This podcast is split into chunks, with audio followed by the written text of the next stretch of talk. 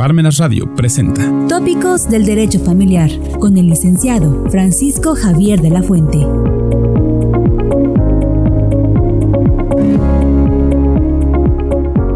Muy buenas tardes tengan todos ustedes. Quiero comentar que hoy no vamos a tener un invitado especial en esta ocasión.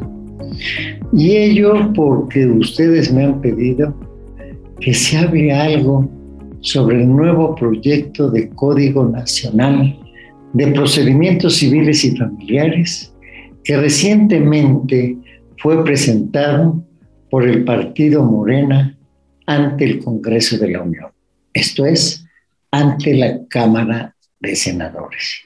Y quiero referirme, porque así me lo han solicitado, a él y qué partes tiene.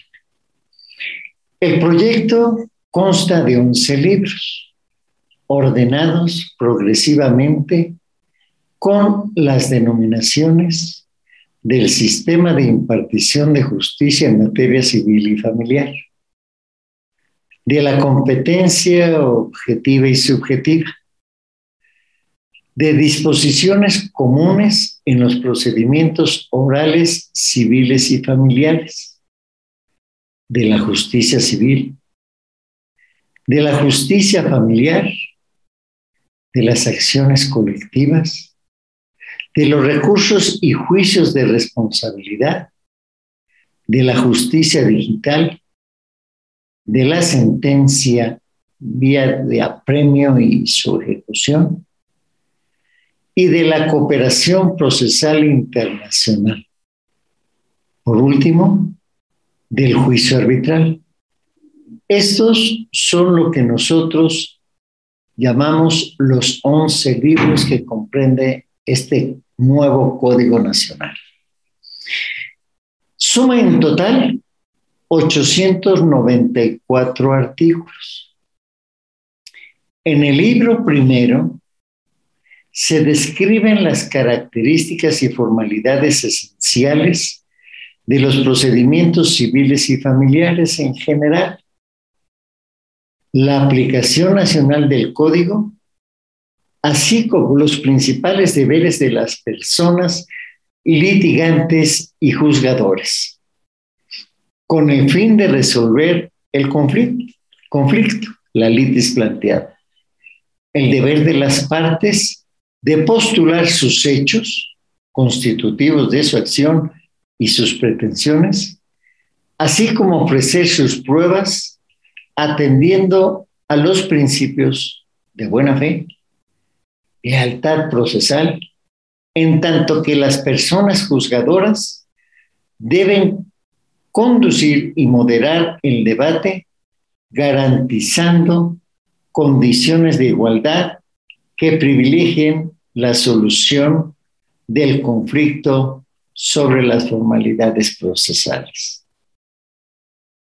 Asimismo, se incluye en este nuevo proyecto de código un numeral que define algunos términos jurídicos a efecto de contribuir a una lectura más ágil y comprensible del código, destacando el uso del lenguaje incluyente y no discriminatorio. Es importante saber de esto. ¿Por qué? Porque ya no vamos a tener en este proyecto, según se dice, las famosas palabras domingueras, que muchos, ni a veces el mismo juzgador, interpreta. Se describen los elementos constitutivos de las principales acciones civiles y familiares, así como el trámite de las excepciones procesales. Todo ello incluyendo criterios emitidos recientemente por el Poder Judicial de la Federación, que nos permitirán una definición clara de las mismas, garantizando una tutela jurisdiccional efectiva, es decir, el litigio en su pleno apogeo. Esto es la pretensión y la resistencia.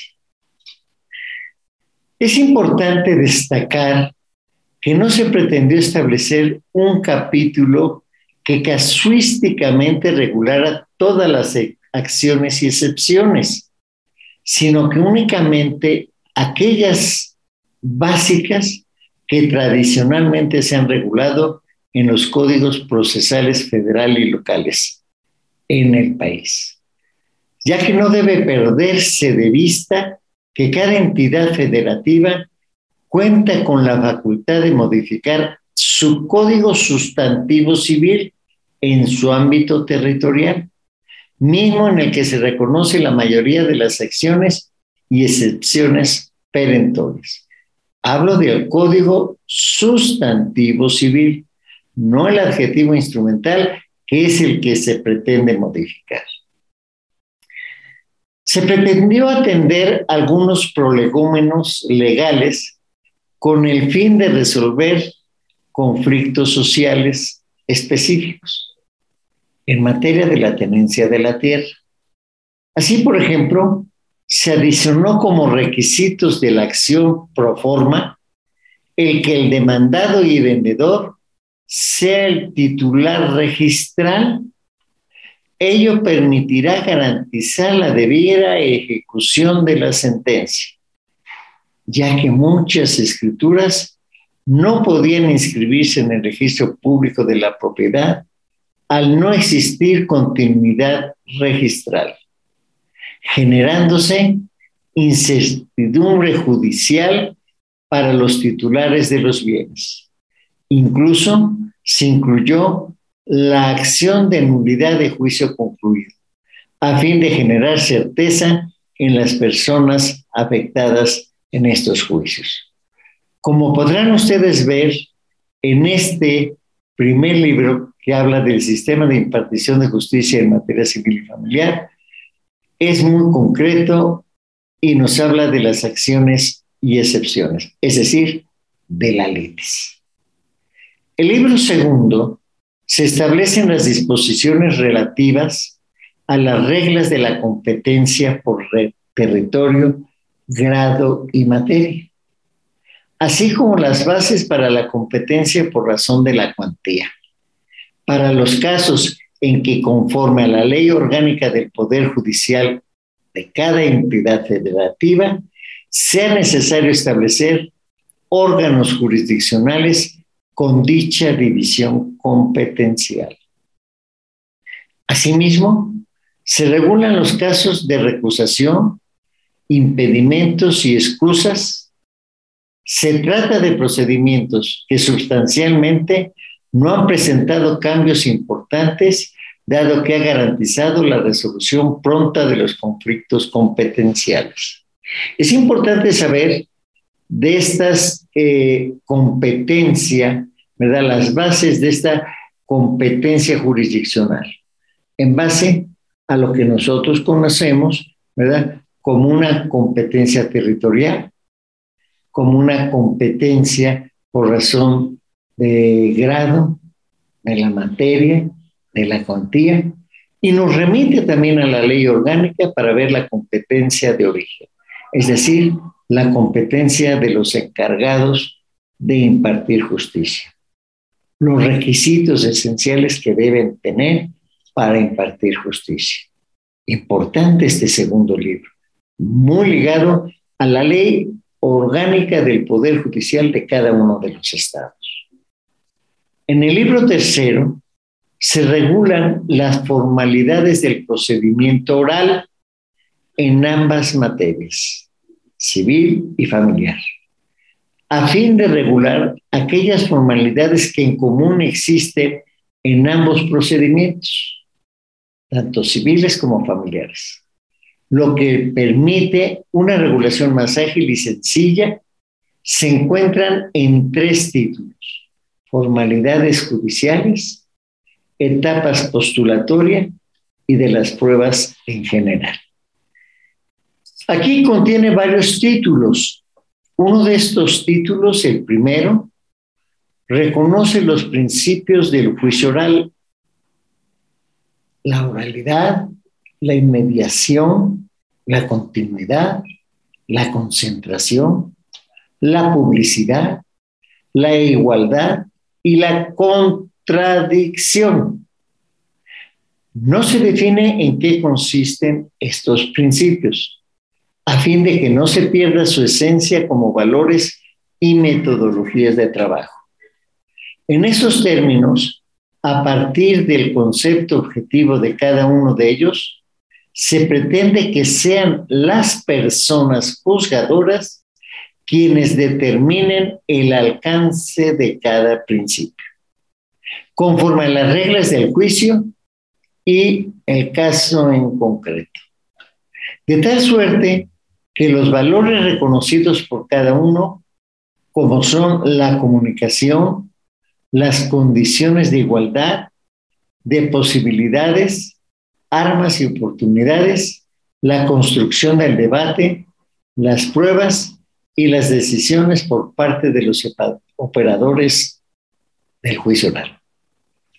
El carácter público de las actuaciones en audiencia, la imposición del debate, las pruebas y las decisiones por parte de la persona juzgadora la persona tercera imparcial y las actividades de las partes actor y demandado, el ejercicio de las actividades en el menor número de actos y actuaciones judiciales y el carácter inmediato secuencia de dichas actuaciones a fin de conservar la calidad de información generada en juicio, sean útiles prácticas en juicio para garantizar una resolución pronta y expedita del mismo.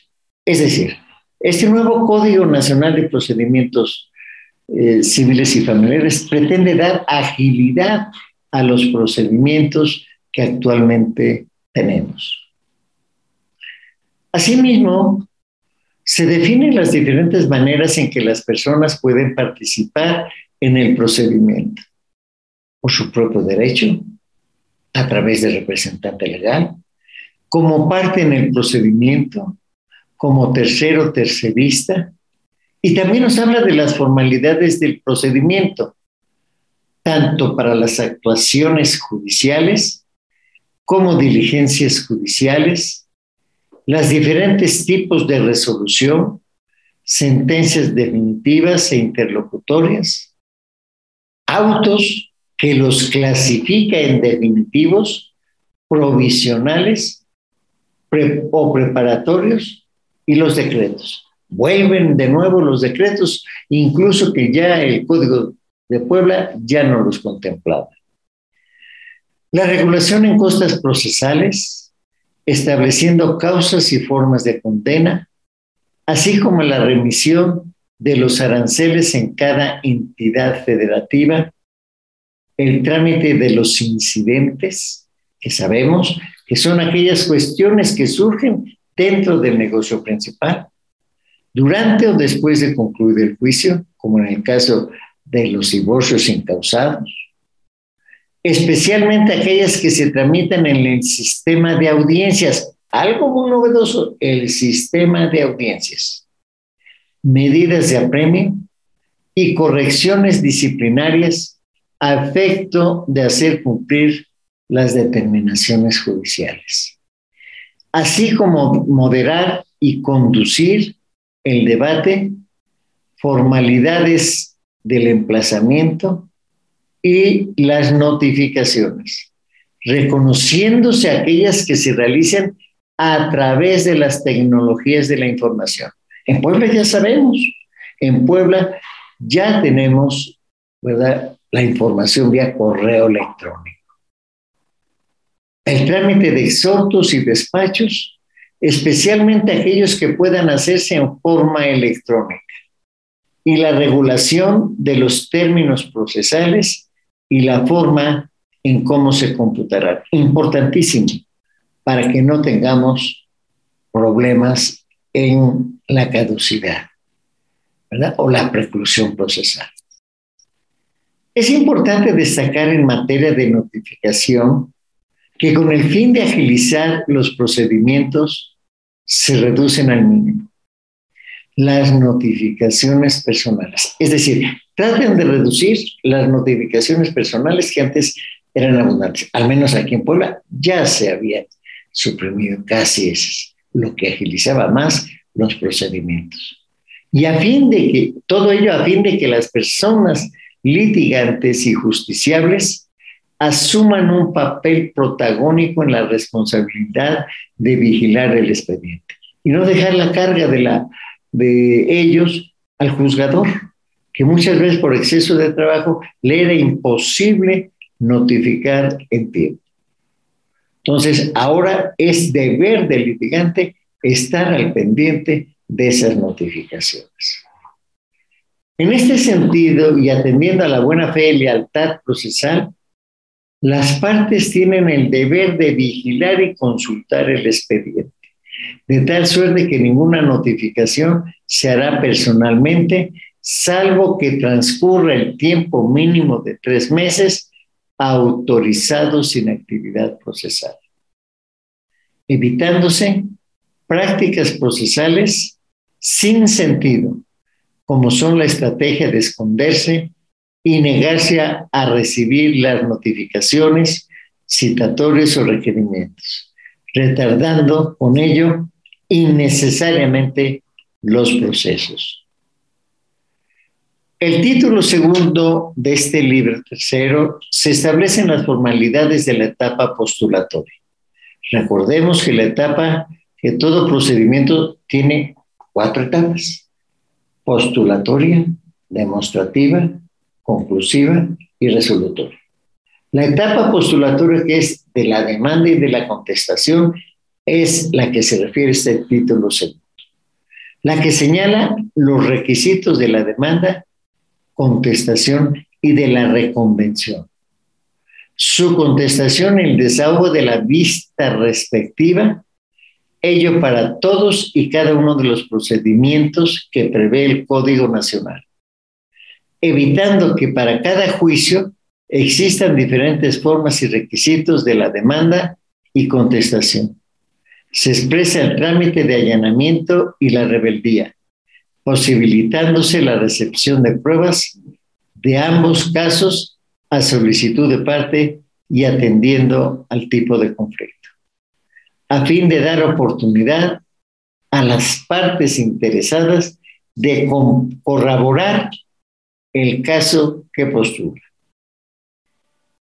Es importante señalar que se establecen cargas procesales en relación a las pruebas documentales oportunamente ofrecidas y anunciadas por las partes, a fin de evitar que los procedimientos se alarguen injustificadamente y lograr que se celebren las audiencias con todas las pruebas aportadas. En este sentido, el oferente, desde la presentación de su demanda, contestación o desahogo de vista, principal o reconvencional, tiene la carga no solo de ofrecer y anunciar las pruebas, sino también de realizar las gestiones y exhibir la prueba antes de la audiencia preliminar a fin de que solo en el caso de excepción la persona juzgadora genere apoyo para recabar, sin perjuicio de que, sin prejuzgar sobre su admisión, desde el principio el órgano jurisdiccional genere el apoyo respectivo para recabarla.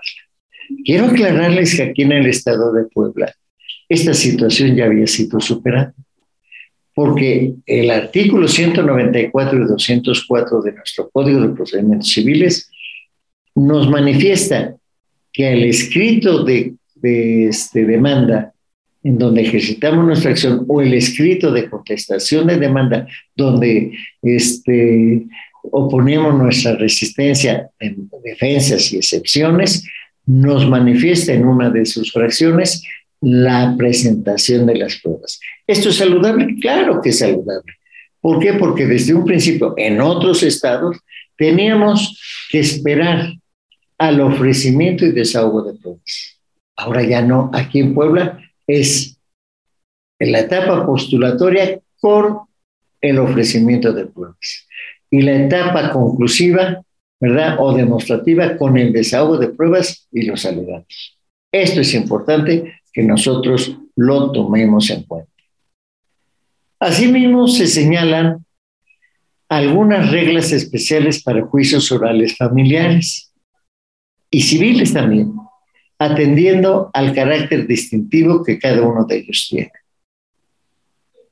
En el título tercero de este Código Nacional de Procedimientos Civiles y Familiares, se regulan las reglas generales y especiales de las pruebas, estableciendo el principio de que corresponde a las partes generar la información necesaria para demostrar el caso que postulan.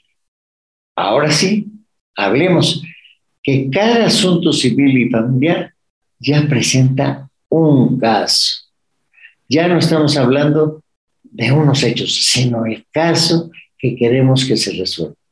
Y se elimina la posibilidad con ello de que la persona juzgadora ejerza facultades para buscar la verdad histórica o, construir pruebas, ya que ello privilegiaría la redistribución de roles entre las personas juzgadoras y postulantes, a fin de conservar el carácter adversarial, contradictorio del procedimiento, en beneficio de un órgano jurisdiccional imparcial, tercero imparcial y objetivo sin perjuicio de la posibilidad de actuar en el caso de que participen personas en condiciones de vulner, vulner, vulnerabilidad, disculpen, pero a veces vulnerabilidad.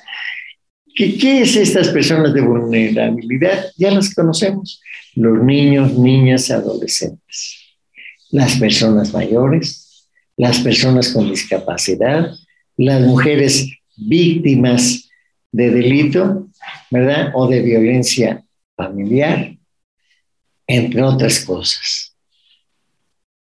Se reconoce en materia de prueba un sistema de pruebas más abierto, que privilegie la libertad de postular y construir la prueba por parte de la persona postulada, de tal manera que se reducen formalidades y se privilegia la contradicción y debate durante el desahogo de las mismas, con el fin de que la persona juzgadora se concentre en la conducción y moderación de la audiencia, así como en adquirir información privilegiada al momento de percibir el desahogo de la prueba. En este orden de ideas se reconocen nuevas instituciones probatorias, como son la declaración voluntaria y, forzada, que aunque pragmáticamente esta última equivalea a la confesión, otorga mayores posibilidades para generar información de calidad en audiencia, dado que se desarrolla un interrogatorio libre y directo. Asimismo, se reconoce la posibilidad de aplicar técnicas de examen y contraexamen de personas en el desahogo de esas pruebas, así como la testimonial y la pericial, desarrollándose un sistema de objeción en todos los supuestos que permitirá audiencias más dinámicas y de calidad. Ello presuponen, dicen, el desarrollo ágil de las audiencias y una mejor distribución de roles entre las personas litigantes y juzgadoras entre los interrogatorios, el examen de ellos ya que el juez o jueza se ocuparán de conducir y moderar el debate, sin calificar oficiosamente preguntas en tanto que la persona litigante se ocupa de asumir su técnica de interrogatorio. Aunado a ello, en lo relativo a la prueba pericial, atendiendo a las, experiencias que ha generado este medio de convicción, se define un sistema que permite un desahogo ágil y en condiciones que garantice una debida defensa legal con las mismas, permitiendo que los postulantes, atendiendo a sus habilidades y destrezas, puedan evitar el nombramiento de perito tercero en discordia con sus actividades de litigio, contribuyendo a la celeridad del procedimiento. En relación a las pruebas documentales, además de reiterarse los deberes de exhibición y carga procesal, Simultáneamente se regula el documento electrónico, en donde todas sus modalidades lo que permitirá hacer más dinámico el ofrecimiento y desahogo de los documentos contenidos en tecnologías de la información. Asimismo, se define con mayor precisión la carga procesal y probatoria de la parte oferente de la prueba, documental, de que ella debe recabar la misma y solo excepcionalmente el órgano jurisdiccional le auxiliará para ello. Por último, en este libro tercero se conserva la referencia a las presunciones legales y humanas y una sección especial para otros medios de pruebas que requieren de una forma técnica especial de producirse en el juicio. Quiero comentarles a todos ustedes que eh, vamos nosotros a detener para que en próxima reunión hablemos del libro cuarto. Es demasiado interesante el estar comentando este nuevo Código Nacional de Procedimientos Civiles y Familiares, que no dista mucho en que sea aprobado por el Congreso de la Unión. Yo les agradezco a todos ustedes su atención, los espero en la segunda parte de este proyecto, de este nuevo proyecto de Código Nacional de Procedimientos Civiles y Familiares. Que tengan muy buenas tardes. Gracias por escucharme y hasta luego. Radio presentó. Tópicos del Derecho Familiar